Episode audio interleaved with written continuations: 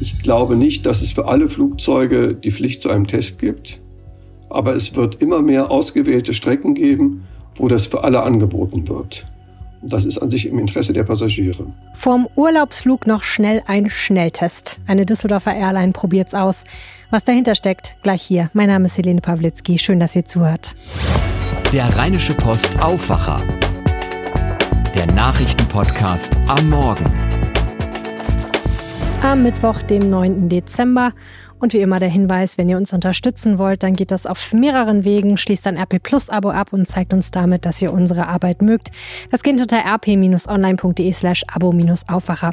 Oder ihr lasst uns eine Bewertung in der Podcast-App da. Damit empfehlt ihr diesen Podcast anderen weiter und das hilft uns auch sehr. Zuerst nochmal ein Blick auf das Wetter. Heute bleibt es bedeckt und neblig trüb. Es bleibt relativ trocken. Im Rheinland kann es aber Sprühregen geben. Ein bis vier Grad im Bergland minus eins. In der Nacht kann es in Westfalen schneien. Am Donnerstag ähnlich. Es kann aber im Südwesten über Tag auflockern. Zwei bis vier Grad im Bergland null. In der Nacht zu Freitag kann es teils glatt werden. Heutzutage erfordert es ja einen gewissen Mut, sich in ein Flugzeug zu setzen, denn klar ist, das ist im Grunde ein geschlossener Raum und wenn da jemand Corona hat, dann ist natürlich die Chance, auf engem Raum sich anzustecken, relativ groß, auch wenn die Airlines natürlich alles tun und viel versichern, dass es doch eigentlich sicher sei zu fliegen. Es gibt jetzt eine Aktion, die soll das Fliegen noch sicherer machen. Die erste Airline, Sun Express, bietet seit Dienstag bei ausgewählten Flügen ab Düsseldorf an, vor dem Einsteigen einen Corona-Schnelltest zu machen. Und darüber spreche ich jetzt mit dem Reiseexperten unserer Redaktion, Reinhard Kowalewski. Herzlich willkommen im Podcast. Ja, einen schönen guten Tag wünsche ich. Dankeschön. Wie funktioniert das denn mit den Schnelltests vor Flügen genau? Also wer macht den und wie geht das? Die Schnelltests machen dann Sinn, wenn alle Passagiere vor einem ausgewählten Flug getestet werden. Dann wissen alle, dass sie gemeinsam sicher sind. Das bietet die Lufthansa bei Flügen von München nach Hamburg und zurück an, also auf ausgewählten Flügen. Das hat die Airline hier in Düsseldorf, also Sun Express, seltsamerweise nicht gemacht, sondern sie haben einfach nur angeboten, sich freiwillig testen zu lassen auf Kosten der Airline. Okay, also im konkreten Fall von Sun Express war das dann so, dass man da so einen Wangenabstrich machen lassen konnte und dann gab es direkt das Ergebnis oder auch nicht, oder wie? Ja, sechs Passagiere haben den Test gemacht. Bei sechs war er negativ, also alle sechs sind mitgeflogen. Darunter war auch ein junges Paar mit Baby. Die haben einfach gesagt, wir wollen wissen, woran wir sind. ein junger Mann hat gesagt, falls ich durch den Test erfahre, dass er infiziert ist, ist doch gut so, dann bleibe ich zu Hause, bevor ich in der Türkei in Quarantäne bin. Also das sind logische Motive. Ich bin auch persönlich sehr verblüfft, dass nur 6 von 90 Leuten den Test genutzt haben, obwohl er umsonst ist. Also ich hätte es gemacht. Aber man muss sagen, der, vom grundsätzlichen Sinn her hat es natürlich nur Sinn, alle gleichzeitig zu testen, damit alle sagen, jetzt fliege ich mit. Wenn ich das so höre, 6 von 90 haben den Test gemacht, das deutet ja nicht gerade auf eine große Begeisterung hin. Ja, ich bin darüber verblüfft, muss ich ganz ehrlich sagen. Also ich hätte, ich hätte die Möglichkeit genutzt, einfach um mal zu gucken, war ich mal infiziert, bin ich infiziert? Ist doch interessant, das zu erfahren. Ja, war ja auch umsonst. Was ist denn das strategische Ziel? Was, wieso machen die Fluglinien und die Flughäfen das? Die Fluglinien und die Flughäfen wissen, dass die Bürger, also wir alle, wir wollen nächstes Frühling, wir wollen nächsten Sommer in Urlaub fahren. Also ganz, ganz viele Menschen. Aber die Menschen haben Sorgen wegen Corona, wegen Quarantäne und so weiter. Wenn die es jetzt schaffen, dass, sagen wir mal, die Hälfte des Flugverkehrs nur noch mit Flugzeugen abgewickelt wird, wo alle vorher getestet werden, werden viel mehr Menschen wieder in Urlaub fliegen. Und dann werden die in Hotels sein, wo auch sehr strenge Regeln sind, aber ein toller Strand. Und dann kommen die alle zurück, werden wieder vor dem Rückflug getestet. Und das ist insgesamt eine, sagen wir, relativ sichere Veranstaltung. Und damit hoffen die, im nächsten Sommer vielleicht die Hälfte des Flugverkehrs wieder organisieren zu können, wie vor zwei Jahren. Hm. Einerseits muss man ja sagen, diese Schnelltests bieten eher vielleicht eine doch trügerische Sicherheit, denn ganz hundertprozentig sicher sind die ja nicht. Und die andere Frage ist so ein bisschen, wird das denn, meinst du, irgendwann mal Pflicht, dass man sich testen lassen muss, bevor man in den Flieger steigt? Ich denke, das ist eine kurze Übergangslösung. Die bieten das jetzt an für ein paar Wochen oder Monate. Und dann im Frühling, wenn es wieder richtig losgeht, dann wird es zu jedem Ziel die Möglichkeit geben, an bestimmten Tagen in einen Flug zu steigen, wo alle vorher getestet werden. Und damit wollen sie dann neue Passagiere locken, weil es natürlich sicherer ist zu fliegen, wenn alle vorher getestet wurden, als wenn keiner vorher getestet wurde. Ähm, ich glaube nicht, dass es für alle Flugzeuge die Pflicht zu einem Test gibt, aber es wird immer mehr ausgewählte Strecken geben, wo das für alle angeboten wird. Und das ist an sich im Interesse der Passagiere. Mhm. Dann herzlichen Dank, Reinhard Kowalewski. Ja, gerne. Bayern macht dicht, Sachsen macht dicht und Rheinland-Pfalz will seine Corona-Maßnahmen nur über Weihnachten, nicht über Silvester lockern. Man merkt, die Einschläge kommen näher, der Lockdown zeichnet sich ab. Manche Länder preschen jetzt vor, und zwar direkt in so einen harten Lockdown, was ja bedeuten würde, Schulen, Kitas, Geschäfte, das öffentliche Leben würde dann komplett ruhen, so wie wir es schon im Frühjahr hatten. Das fordert im Übrigen auch die Leopoldina, die Nationale Wissenschaftsakademie. Und deswegen müssen wir einfach nochmal drüber sprechen und auch nochmal mit Kirsten Bialdiger, der landespolitischen Chefkorrespondentin. Herzlich willkommen nochmal im Podcast. Hallo Helene. Du wirst ja jetzt praktisch Dauergast, muss man sagen.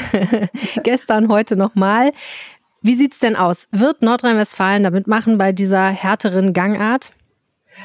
Also erst einmal äh, wollen sie in Nordrhein-Westfalen abwarten. Die Landesregierung in Person von äh, Vizeministerpräsident Joachim Stamp hat gestern ganz klar gesagt, man möchte sich die Zahlen erst einmal ein bisschen nochmal anschauen äh, und dann auch die Zahlen auf den Intensivstationen, um präzise äh, zu sehen, wie die Entwicklung weitergeht.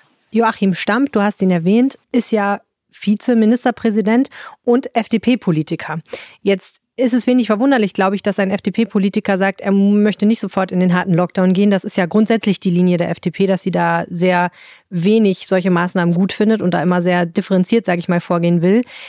Was ist denn grundsätzlich die Philosophie hinter den Entscheidungen in Nordrhein-Westfalen, auch dieser abwartenden Haltung, die sie ja jetzt nicht zum ersten Mal an den Tag legt?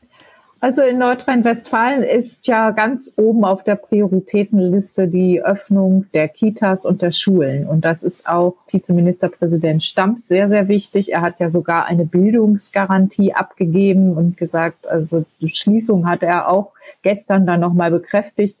Schließung wird es mit ihm nicht geben. Er ist ja auch Familienminister und für die Kitas zuständig. Ne? Genau, genau. Und die Schulministerin ist ja auch eine FDP-Ministerin. Also die beiden, beide sind sich da sehr einig und auch äh, Armin Laschet, der Ministerpräsident, hat das bisher genauso unterstützt, weil eben deutlich wurde im Frühjahr, wie groß der Schaden dann doch ist, wenn die Kinder über Wochen und Monate zu Hause sitzen und nicht zur Schule gehen. Hm. Und das ist, das, das steht ganz oben.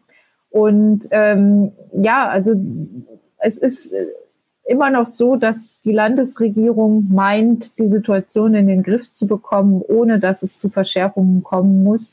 Ähm, Ministerpräsident, Vizeministerpräsident Stamp sagte, es, ähm, es ist äh, erstmal abzuwarten. Wir wissen ja noch gar nicht ganz genau, ob dieser neuerliche Lockdown nicht doch Erfolge zeigt und er ist da offenbar ähm, nicht so sicher, dass, dass das Ganze schon verloren ist. Also er möchte, er möchte nicht gleich neue drastische Maßnahmen ergreifen und er sagt auch, das verunsichert die Menschen, wenn die Politik nach drei Tagen immer wieder die gerade ergriffenen Maßnahmen über den Haufen wirft und schon wieder äh, neue Vorschläge macht. Also da ähm, ist er eben auch zurückhaltend. Es entwickeln sich ja die Dinge in manchen Ländern wirklich relativ schnell, schneller als vielleicht gestern noch erwartet. Zum Beispiel in Sachsen, wo ja da noch wirklich noch mal härtere Nummern gezogen werden als jetzt in Bayern. Was ist denn da der Treiber dahinter?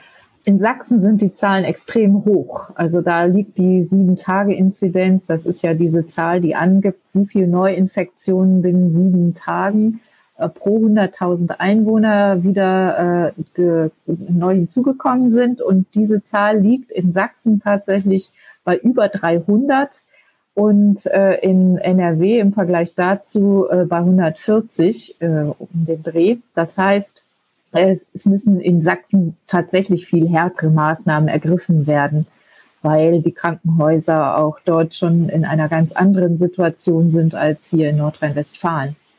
Mhm. Und Bayern? In Bayern ist die Situation äh, auch äh, nicht äh, gerade besonders prickelnd. Also prickelnd ist es natürlich nirgendwo, aber in Bayern ist es auch äh, besorgniserregend, äh, noch schlimmer als in Nordrhein-Westfalen. Das liegt im Moment an, an drittletzter Stelle. Und ähm, deswegen ist auch Markus Söder so bestrebt, etwas dagegen zu unternehmen. Und er hat sogar heute schon gesagt, äh, es könnte sein, dass die Geschäfte auch schließen in Bayern nach Weihnachten. Mhm. Das mit den Geschäften ist ja was, da hast du gestern hier im Podcast gesagt, das ist eigentlich schwer vorstellbar, dass sich die Politiker das in Anführungsstrichen trauen. Denn vor Weihnachten, jetzt nicht wie in Bayern, sondern in Sachsen, die Geschäfte zu schließen, das ist ja schon eine heftige Nummer, ne? weil viele Leute gehen ja jetzt noch Geschenke kaufen. Ja, also die meisten, die allermeisten Bundesländer wollen auch nicht vor Weihnachten die Geschäfte schließen. Also dass es dazu kommt, da muss schon wirklich eine Situation eintreten wie in Sachsen. Das halte ich äh, nach wie vor für relativ ausgeschlossen, dass das in NRW so weit kommt. Hm. Aber nach Weihnachten, das hat die Kanzlerin jetzt deutlich gemacht, ähm, könnte sie sich vorstellen, die Geschäfte zu schließen, ähm, wenn die Situation sich nicht anders in den Griff bekommen lässt. Hm. Und wird da irgendwas entschädigt dann? Also das ist ja ein ziemlicher Umsatzeinbruch dann für die Händler. Nochmal.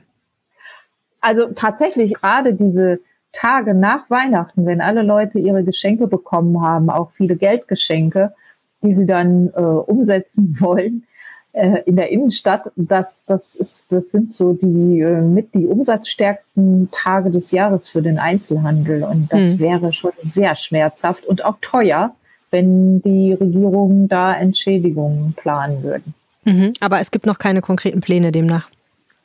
Die Pläne sind noch nicht konkret und es ist auch so, ähm, dass es noch nicht mal einen Termin gibt für eine MPK, also Ministerpräsidentenkonferenz mit der Bundeskanzlerin vor der, vor der bisher äh, angepeilten, vor dem angepeilten Datum am 4. Januar. Also es gibt noch keinen vorgezogenen Termin.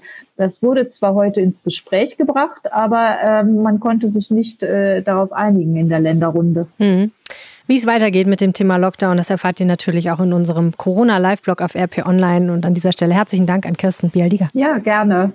Und das hier wird heute auch noch wichtig. Im Verkehrsausschuss des Landtags geht es heute um den tödlichen Unfall einer Frau auf der A3 bei Köln. Sie war von einer Betonplatte erschlagen worden, die nicht richtig an einer Lärmschutzwand befestigt war. Der Landesbetrieb Straßen NRW hatte eingeräumt, dass der Mangel an der Betonwand schon seit 2008 bekannt war. Jetzt verlangt die SPD Aufklärung von der Landesregierung.